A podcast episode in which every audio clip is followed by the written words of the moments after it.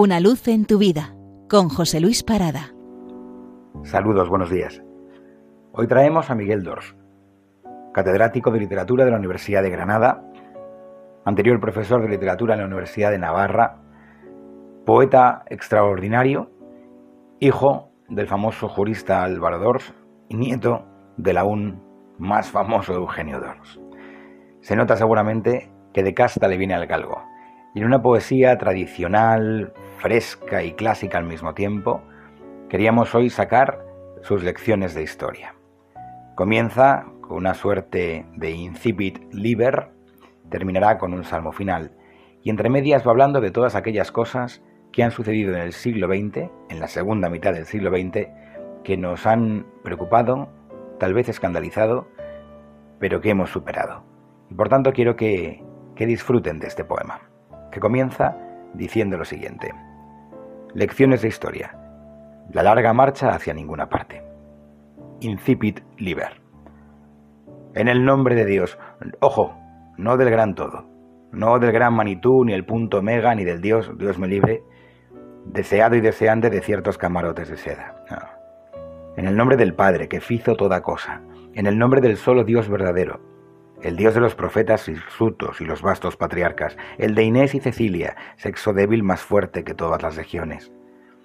El dios que sostenía la sonrisa de Tomás Moro bajo el hacha negra, el dios de Luis Pasteur, el de Gaudí, de Chesterton, de los analfabetos como yo, el dios de las amebas, de los tronos y las dominaciones, del Simún y el Museo Británico, comienzo esta declaración, esta memoria del desolado tiempo que he vivido que Él ponga en mis palabras una chispa de su innombrable fuerza.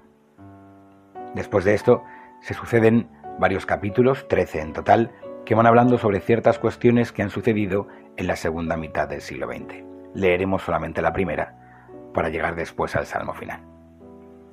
Primero, la segunda mitad del siglo XX era más pertinaz que una sequía de los años 40. Tenían, como no, las cinco vías de Tomás, el inmenso aventurero. Tenían los ocasos de Granada, el acorde de octubre en los alledos de Zuriza.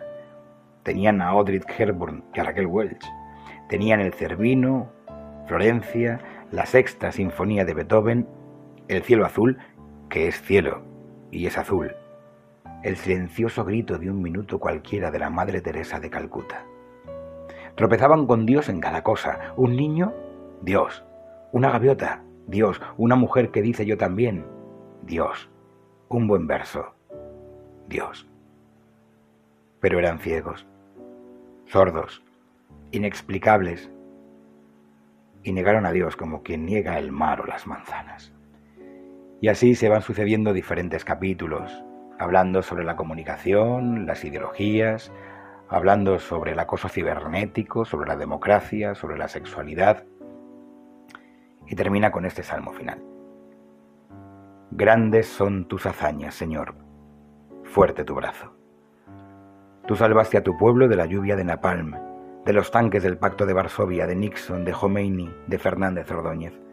Señor, tú nos libraste de los que nos traían la libertad en sus cañones. Tú has sacado a tu pueblo intacto de las fauces de Khrushchev, de la CIA, de Playboy de Aliak. Tu fuerza no la vencen los misiles, ni el ser y la nada, ni Gaddafi, ni la trilateral. Tu amor no tiene fin, Señor. Tu pueblo, que atravesó el desierto y el mar rojo, también logró pasar mayor prodigio la segunda mitad del siglo XX. Feliz domingo. Una luz en tu vida con José Luis Parada.